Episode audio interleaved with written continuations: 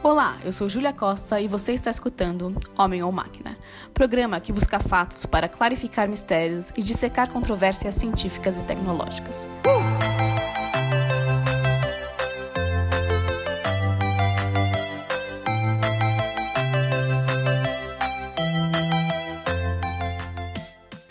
programa de hoje, iremos abordar o misterioso caso da renomada psicanalista Susana Soares, que foi encontrada morta em seu escritório. Caso que continua como notícia recorrente em todos os lugares. Ainda não se tem maiores informações sobre investigações do caso de Susana Soares. aconteceu com Suzana? É impossível elencar o número de notícias, comentários e questionamentos do caso até aqui. A razão de estarmos contando essa história, você já deve ter adivinhado, é porque é o exemplo perfeito do que buscamos entender nesse podcast. Afinal, é humano ou é máquina?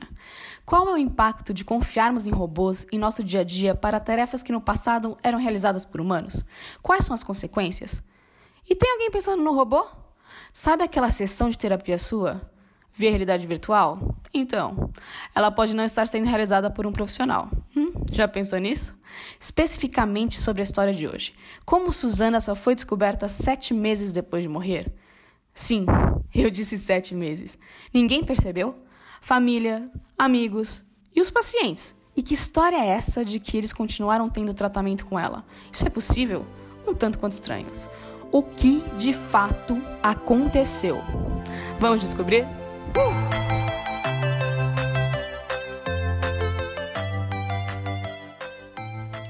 nossa história começa dia 10 de setembro de 2043, na Praça Conselheiros Rodrigues Alves, em Guaratinguetá, mais especificamente no apartamento 131 do número 200, local em que morava e trabalhava Suzana Soares. Faziam 18 graus em plena primavera em um dia completamente nublado e incomum para João Gomes, paciente que necessitava urgentemente falar com Suzana. Tinha acabado de ter uma briga homérica com a sua mulher, estava em tratamento e sem hora marcada e resolveu dar uma passada direto em seu consultório. Local em que havia ido apenas em suas duas primeiras sessões, quando conheceu Suzana em 2030.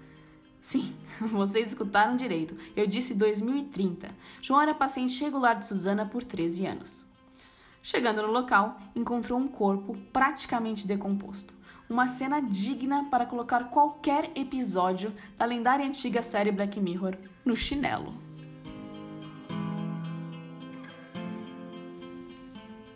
João, que concordou em falar conosco, soa como aquele amigo inteligente que você pede conselhos sobre praticamente tudo. João, conte-nos um pouco sobre você. Olá, Júlia. Obrigado pelo elogio.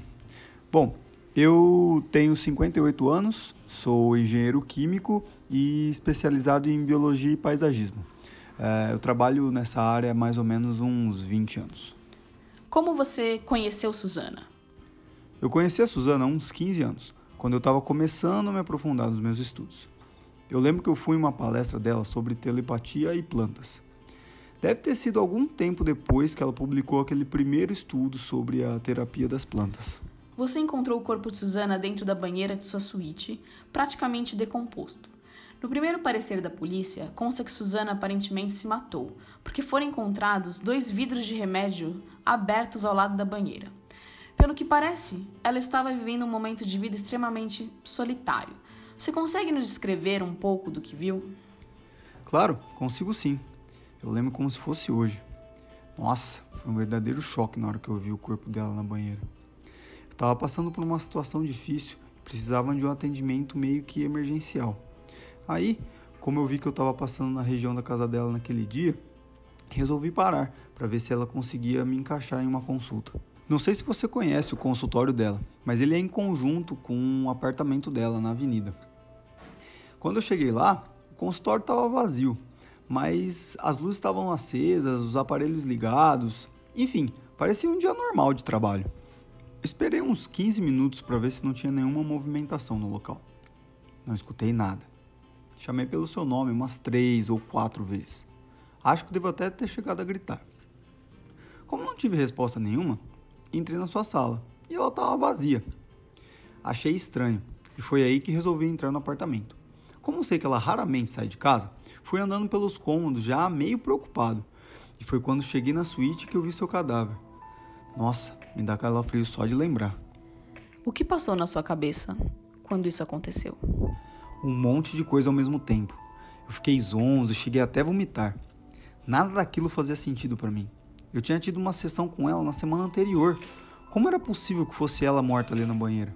Eu não sabia o que eu fazia, se eu chamava a polícia ou se eu acionava a emergência.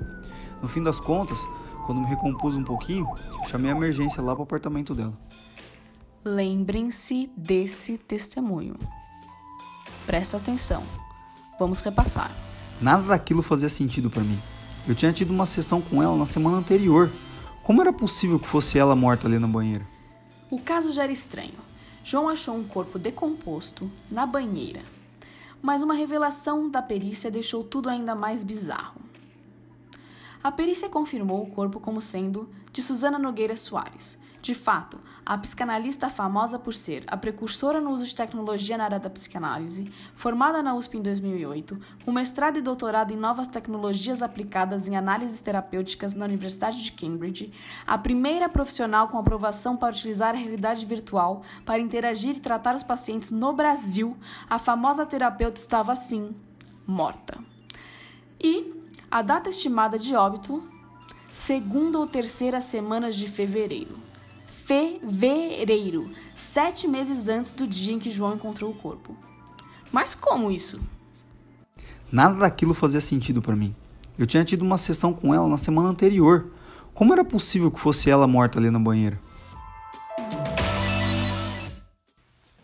A partir de então, veio a avalanche caso ganhou a mídia e inúmeros pacientes de Suzana começaram a ser escutados pela equipe liderada pela detetive Carla Almeida, especializada em casos de suicídio. As informações eram inconsistentes. Como Suzana poderia ter morrido há sete meses, com tantos depoimentos de pessoas que continuaram tendo as suas sessões regularmente? A própria detetive realizou inúmeras entrevistas, sendo categórica ao afirmar da consistência e quantidade de informações que já haviam coletado junto aos pacientes. Sem contar toda a informação que confiscaram no escritório de Susana. O caso estava chegando a um beco sem saída. Laudos adicionais foram realizados com equipes diferentes, todos chegando a conclusões semelhantes. Não há dúvidas. O novo laudo técnico do laboratório AB+, confirma que Susana Nogueira Soares faleceu em fevereiro.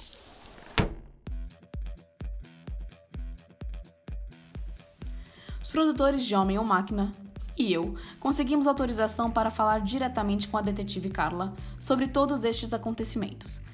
Carla, em que momento vocês perceberam o tamanho da repercussão deste caso? Ai, foi tudo muito rápido. Logo após ser dada a notícia, em menos de 24 horas já tínhamos recebido contato de pelo menos 15 pacientes afirmando que haviam participado de sessões de terapia com Suzana recentemente. Conseguimos entrar em contato com todos os pacientes ativos para divulgar a notícia da morte da Suzana e nos colocar à disposição para maiores informações. E como foi saber que Suzana faleceu havia uns sete meses? Desconcertante, se é que podemos definir em uma palavra.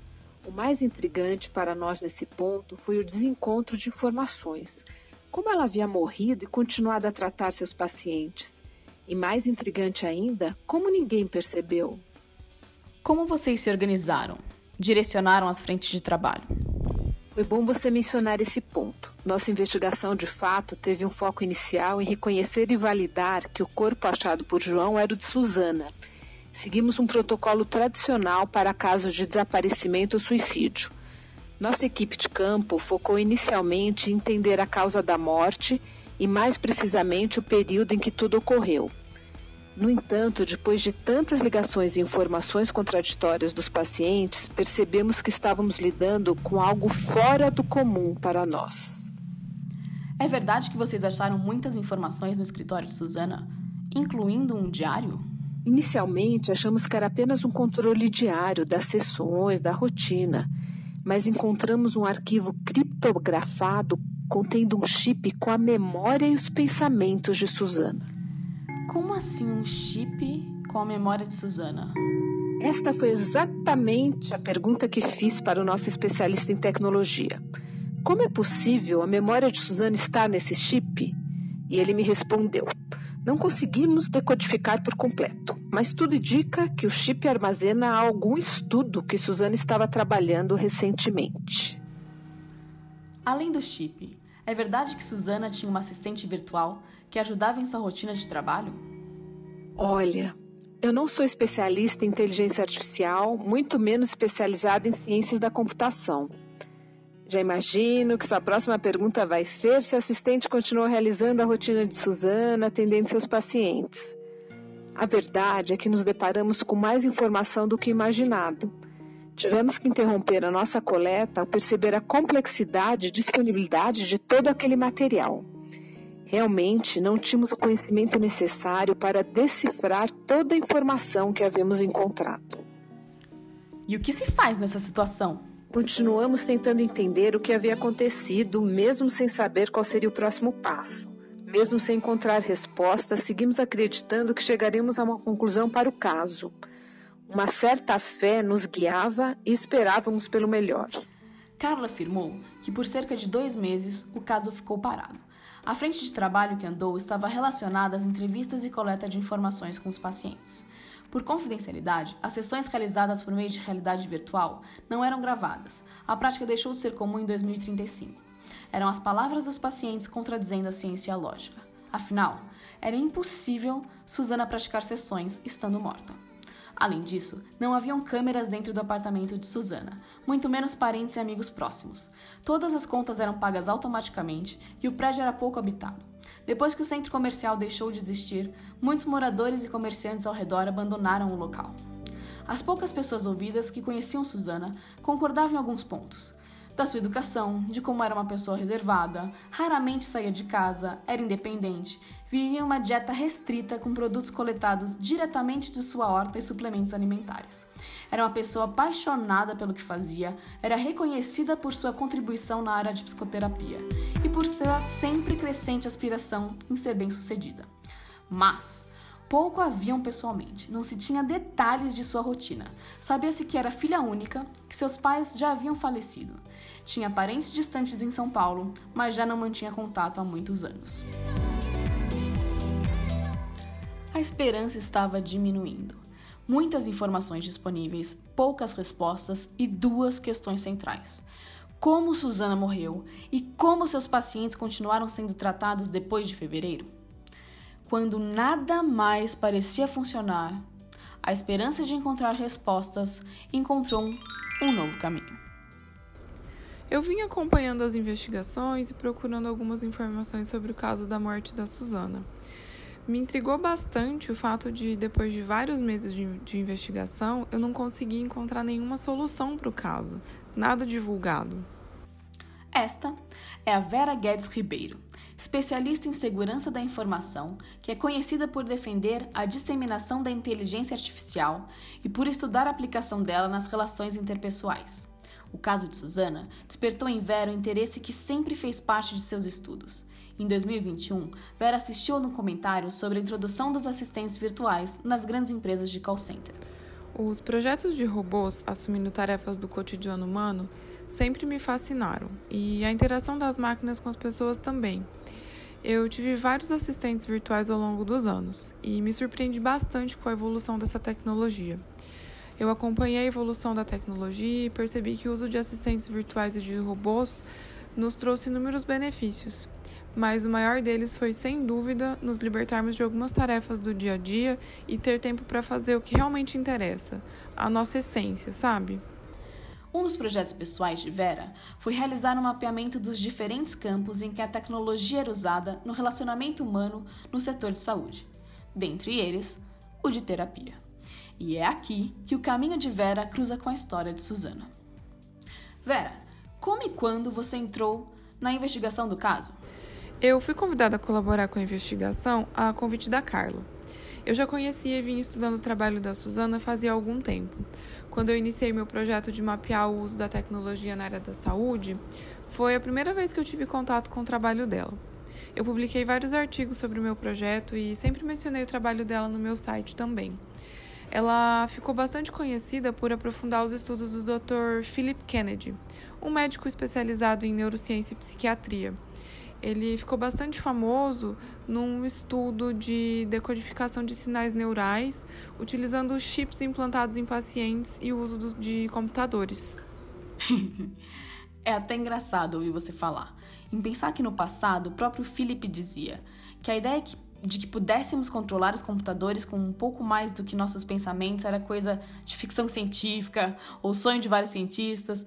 Chega a ser impressionante mesmo. Mas o que os estudos de Susana têm a ver com isso? Ela liderou uma pesquisa que usava esses chips implantados em pacientes como fonte de dados para materialização do que ficou conhecido como a voz universal. A voz universal nada mais é do que a possibilidade de um indivíduo que tenha esse chip implantado conseguir entender e se comunicar com qualquer pessoa, de qualquer região do planeta, independente do idioma que cada um fale. E isso tudo só foi possível com essa integração da inteligência artificial e de características únicas do ser humano, como o sentimento, a emoção. E por que estes estudos te interessavam? A Susana concluiu que, se era possível decodificar e transmitir a nossa fala por meio do nosso pensamento, também seria completamente plausível começar a monitorar e armazenar os nossos pensamentos. Tem um exemplo que ilustra e resume um pouco do trabalho da Susana. É um exemplo do livro Sapiens, que fala sobre o projeto Cérebro Azul. Suponha que você pudesse fazer um backup do seu cérebro num HD portátil e então rodar no seu notebook. Será que o seu notebook seria capaz de pensar e sentir como um Sapiens? E se os programas de computador pudessem criar uma mente totalmente nova, mas digital? composta de códigos de computador, completa com um senso de eu, consciência e memória. Se você rodasse o programa no seu computador, ele seria uma pessoa? E se você deletasse o programa, você poderia ser acusado de assassinato? É, esse projeto tinha como objetivo criar um cérebro artificial com base no cérebro humano e também criar corpos para esses cérebros. Isso tem alguma coisa a ver com o chip encontrado no escritório de Susana? Nossa, sim, tem tudo a ver. Porque veja bem, todos os estudos partiam da premissa de construir robôs imitando os seres humanos. Assistentes que nos ajudassem ou tomassem o nosso lugar em tarefas do cotidiano, para que a gente pudesse se libertar e ser criativos, é, viver segundo aquilo que a gente tem como propósito e nossa essência. Agora, imagine só: ter a voz da sua mente, aliada a uma tecnologia capaz de replicar exatamente quem você é, tomando as mesmas decisões que você tomaria. Calma. Então, era o que Suzana estava tentando fazer? Foi bem isso que ela fez. O que a Suzana fez? Ela armazenou todos os pensamentos dela e todos os aprendizados das sessões dos últimos cinco anos. Ela estava estudando uma forma de evoluir os assistentes virtuais para que eles pudessem aprender não só com as experiências, mas também com os seus pensamentos. Então, o que você está me dizendo é que no chip encontrado, Susana meio que se armazenou? É bem mais do que isso. Ela armazenou o novo projeto dela de assistente virtual a minha equipe e eu só precisamos de dois dias para juntar todas as peças e conseguir ter acesso a essa incrível descoberta que a Suzana fez.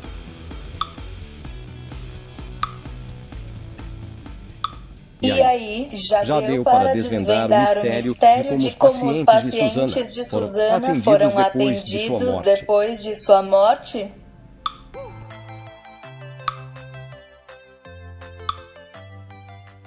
Bom, o que sabemos até agora é: Susana morreu em fevereiro, seus pacientes continuaram tendo contato com ela, encontraram um chip com as sessões e pensamentos de Susana armazenados no que seria o seu novo projeto de assistente virtual.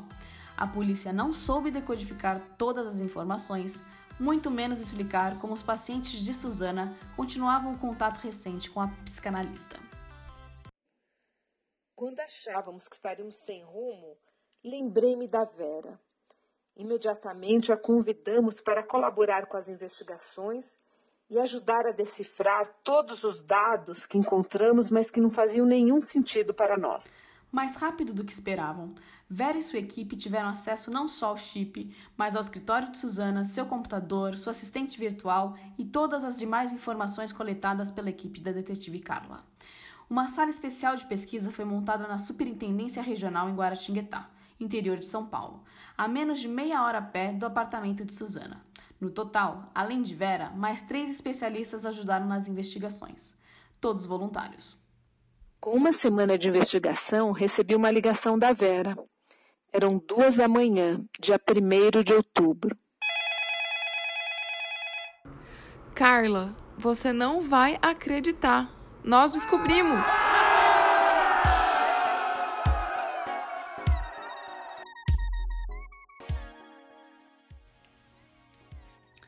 Vera nos explicou que conseguiram estimar a evolução dos estudos da Susana a partir do diário virtual dela, com suas sessões, testes, etc. A equipe de Vera não só confirmou suas suspeitas iniciais, mas também algo além do imaginado inicialmente foi surreal. Nós conseguimos ativar a assistente virtual e fazer uma sessão de terapia com a Suzana. É, ou melhor, com a versão virtual dela, né? No início achei que era improvável, até que a Vera realizou um teste e nos mostrou.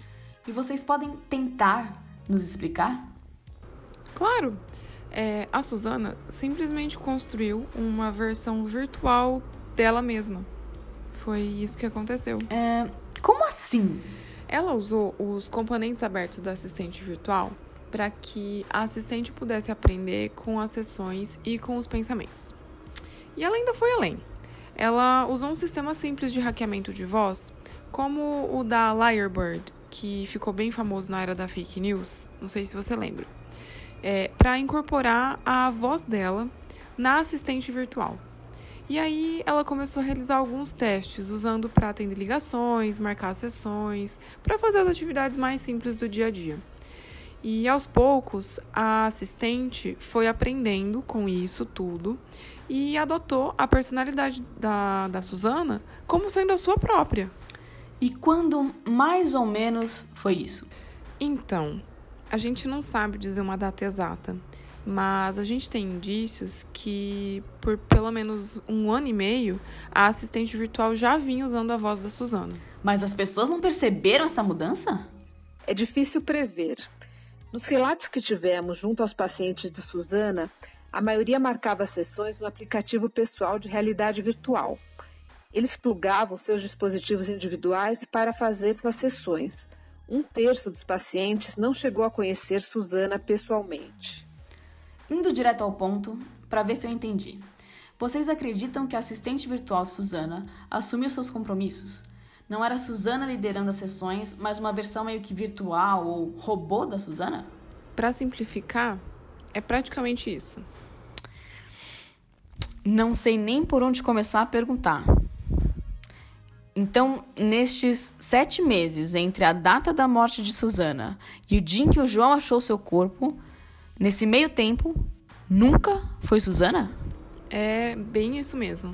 Nunca foi a Suzana.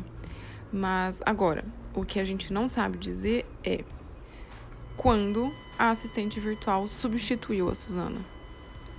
E tem algum indício do porquê ela se matou? Se ela se matou? Me corrija se eu estiver enganada, Vera. Mas não. Não temos nos diários e nas informações coletadas nenhum indício, nenhum registro de despedida. E ela começou a testar tudo diretamente nos pacientes? Achamos que isso é o mais provável que tenha acontecido. Por mais solitária que ela fosse, a ética profissional e a maneira de trabalho dela eram conhecidas globalmente. A reputação dela era mais importante do que qualquer descoberta, então ela não arriscaria isso por nada. Um, mas tem uma coisa que não entendi ainda. Como a assistente virtual começou a atender os pacientes? Pelo que descobrimos, tudo indica que a assistente começou os atendimentos com a própria Suzana. Ela começou a se tratar com ela mesma? Sim. É, analisando os registros do projeto, é, chegamos à conclusão que a Suzana foi a primeira paciente atendida pela sua assistente virtual. Aos poucos, a assistente foi ganhando espaço nos atendimentos dos pacientes também. Agora, o mais impressionante é ver como a assistente virtual se aprimorou ao longo do tempo. O primeiro contato da assistente virtual foi de fato com a própria Suzana. Logo depois, com a base de pacientes, suas informações pessoais e com os próprios atendimentos. Esses foram os primeiros dados analisados pela, pela assistente. Depois disso, a assistente teve acesso a milhares de casos de pacientes que não eram da Suzana, que foram compartilhados com ela para fins de pesquisa. Com isso, a assistente virtual foi capaz de aprender com cada um desses casos em um período muito curto de tempo, coisa que teria levado para um ser humano anos de estudo. A capacidade de processar informações da assistente virtual permitiu que ela desenvolvesse uma habilidade de replicar o trabalho da Suzana com os pacientes a ponto de não ser possível distinguir entre uma e outra. Mas e a morte dela? Conseguiram confirmar a hipótese dos remédios? Se ela se matou? Em termos técnicos, sim. Ela sofreu um infarto. O que não conseguimos concluir é se a medicação contribuiu para o quadro, porque foi encontrada muita medicação, mas não ao ponto de se chegar a uma overdose. Mas também é comum essa medicação levar a infarto fulminante, embora tenha casos onde já se viu isso acontecer. E mais, não sabemos há quanto tempo ela estava se automedicando nem por quê. A medicação encontrada tinha indícios de compostos utilizados para o tratamento de câncer de mama, assim como também componentes de desipramina, utilizados tanto para depressão quanto para tratamento de tiroide. Continuamos apenas com as hipóteses. E pode nos dizer quais são ou vamos ficar no suspense? Hum, deixa eu ver. Por onde eu começo? A Suzana incorporou a voz, personalidade, é, pensamentos, históricos das consultas com os pacientes, todos os aprendizados que ela teve ao longo do tempo na assistente virtual. Você consegue imaginar as consequências disso tudo? Parcialmente. Hum, calma, vou tentar explicar com outras palavras. A Suzana conseguiu fazer com que a assistente virtual usasse a sua voz, até a, a sua personalidade. E isso fez com que em algum momento a assistente virtual assumisse as tarefas da Suzana, a profissão dela, a vida dela. E é aqui que entram as nossas hipóteses. A primeira é que a Suzana simplesmente se eternizou através da assistente, da assistente virtual de uma forma que não estava planejada. E em um determinado dia, ela, durante o banho, começou a sentir dores no peito e tal, e sofreu um infarto fulminante e não resistiu. Agora, a nossa outra hipótese é que ela tenha percebido que a existência dela já não fazia sentido já que a assistente virtual fazia tudo por ela. Fazia todas as tarefas dela, já tinha substituído ela. E ela percebeu que a vida dela não fazia mais sentido. Ela não conseguiu mais lidar com essa situação e acabou tirando a própria vida.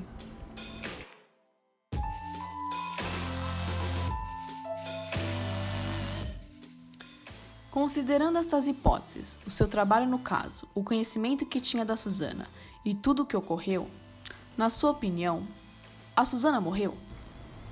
Tecnicamente, sim.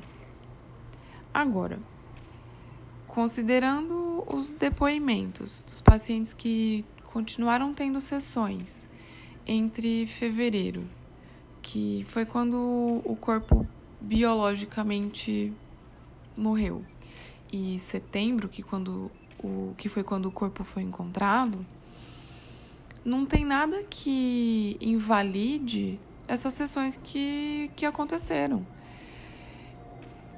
Então a gente não desqualifica essas, essas sessões.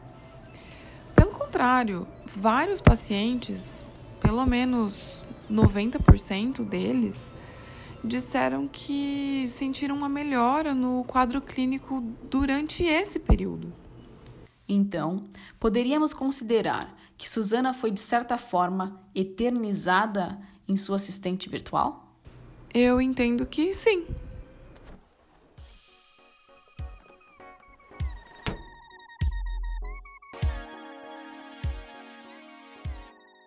Eu confesso que no começo, quando minha ficha caiu pela primeira vez, eu fiquei meio transtornado. Como assim eu estava sendo atendido por um assistente virtual? Só que, depois de refletir um pouquinho, eu vi o quão bem as conversas com a Suzana me faziam. E mesmo não sendo ela quem realmente estava do outro lado me atendendo, elas surtiam algum efeito em mim. Eu acho que gostaria de continuar me consultando com ela sim, se possível. E eu acredito que essa é uma forma de ela ter deixado sua marca no mundo para sempre. Os estudos de Vera e as informações coletadas por Carla abriram de fato novos precedentes não vistos anteriormente nas práticas psicoterapêuticas. Passados meses da data em que João encontrou o corpo de Susana, já temos mais de 5 mil artigos e estudos voluntários para entender as implicações do achado na ética profissional e na evolução dos tratamentos psiquiátricos e psicológicos. Algumas perguntas ainda são deixadas em aberto. Será que Susana se automedicou erradamente? Será que perdeu a capacidade de distinguir os seus pensamentos do que era real e do que era máquina? Será que começou a viver em uma realidade paralela? Ou simplesmente infartou? Dentre inúmeras questões, algumas nos fazem refletir mais. Chegamos, enfim, no momento em que a evolução da tecnologia está para além do que somos capazes de fazer? Neste cenário, conseguiremos usá-la para nos eternizar? E assim viver para sempre? Se já estamos vivendo como máquinas, deixamos de ser humanos? Ainda sabemos a diferença? Como nos sentimos com estes novos estudos e perspectivas? E, mais importante, o que faremos com essas descobertas? Por enquanto, aqui em Homem ou Máquina, vamos continuar acompanhando os achados de Vera e torcendo para o melhor como Carla nos aconselhou. Terminamos o episódio de hoje com a narração de uma frase de julho de 2018 de Sérgio Mascarenhas, fundador da Brain Care. Eu tenho me dedicado à pesquisa sobre o cérebro e tenho aprendido muito sobre os outros e sobre mim mesmo. Tenho projetos que estão sendo apoiados pelo Ministério da Saúde e pela Organização Pan-Americana de Saúde. A neurociência desponta como uma disciplina fundamental para a compreensão do ser humano. É uma área de grande beleza. Para mim, pensar é uma grande festa. Pena que acaba. Eu adoro a vida, mas tenho plena consciência de que a morte está sempre presente. O Nietzsche dizia que a única coisa que nos faz valorizar a vida é a morte. Ele está certíssimo. Este foi Homem ou Máquina. Deixamos vocês pensando até o próximo episódio e agradecemos imensamente a Carla Almeida, João Gomes e Vera Guedes Nogueira por suas imensas contribuições. Nos escutamos por aí. Neste episódio, abordamos assuntos relacionados à morte e ao suicídio. Tenha cuidado com estes temas e não hesite em procurar suporte caso precise de ajuda. Se gostou do nosso podcast, não perca a oportunidade de ouvir as nossas outras histórias. Obrigado por ter escutado até aqui e até a próxima!